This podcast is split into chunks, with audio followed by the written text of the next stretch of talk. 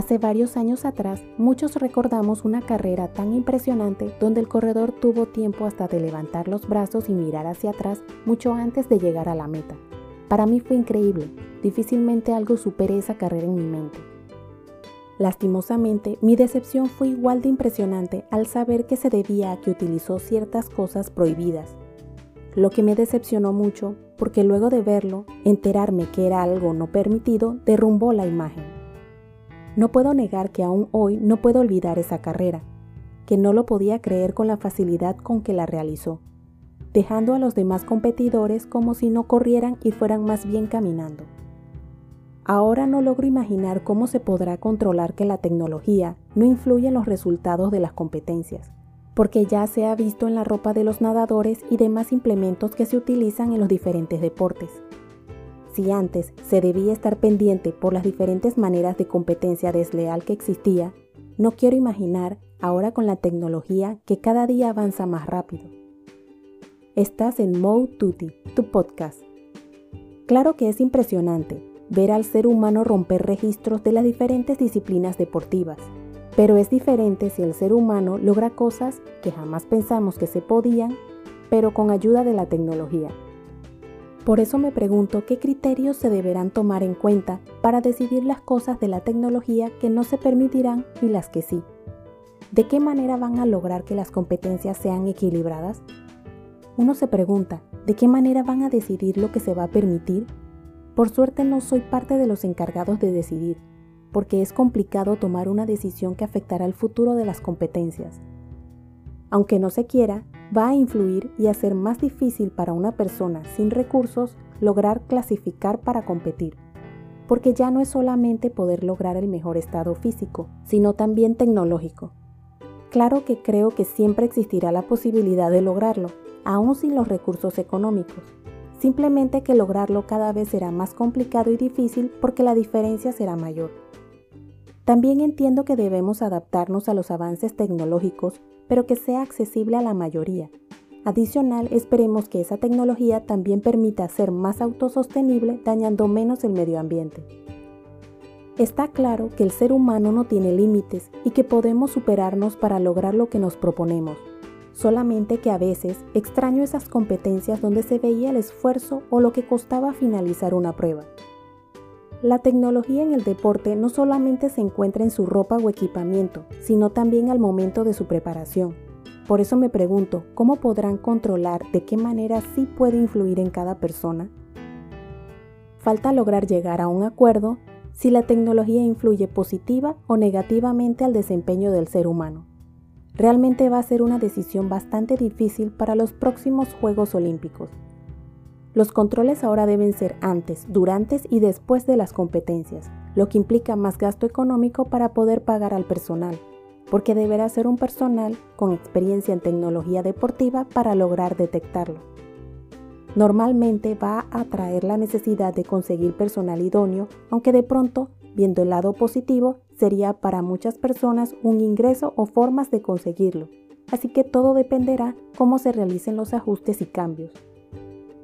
Una opción sería lograr un acuerdo sobre los parámetros que se van a emplear para que sea uniforme, logrando en lo posible que las reglas de las competencias estén claras desde el inicio.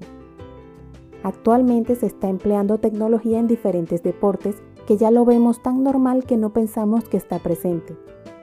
Esto ha ocurrido con el paso del tiempo que ya ni nos acordamos de los avances. Algunos ejemplos que podemos mencionar de la tecnología influenciando el deporte serían el tartán, pero dicho material es utilizado en las pistas, por lo que los atletas corren en igual condición.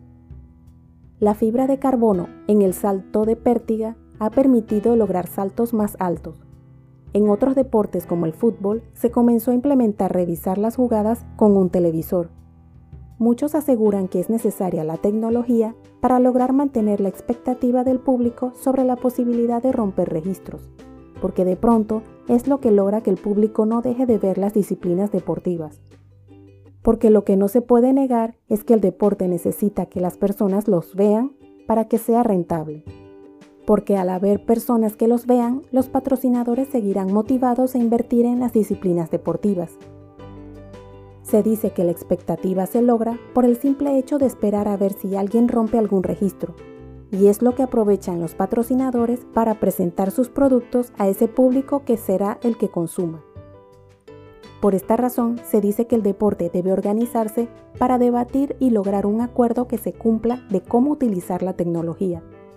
En lo posible debe lograrse que cada cambio sea lo más parejo entre los deportistas. La necesidad que sea parejo o accesible a todos los deportistas es porque por más regulaciones puede existir la posibilidad que beneficie a unos más que a otros, pero si se logra que sea parejo, será más justo con todos. Existen los que dicen que el espectador lo que lo atrae es la posibilidad de que rompan algún registro. Según los expertos, probablemente pronto se logre llegar al límite donde el humano no pueda romper más registros. Comentan los especialistas que sin romper registros la audiencia podría disminuir, que es lo que mantiene al deporte.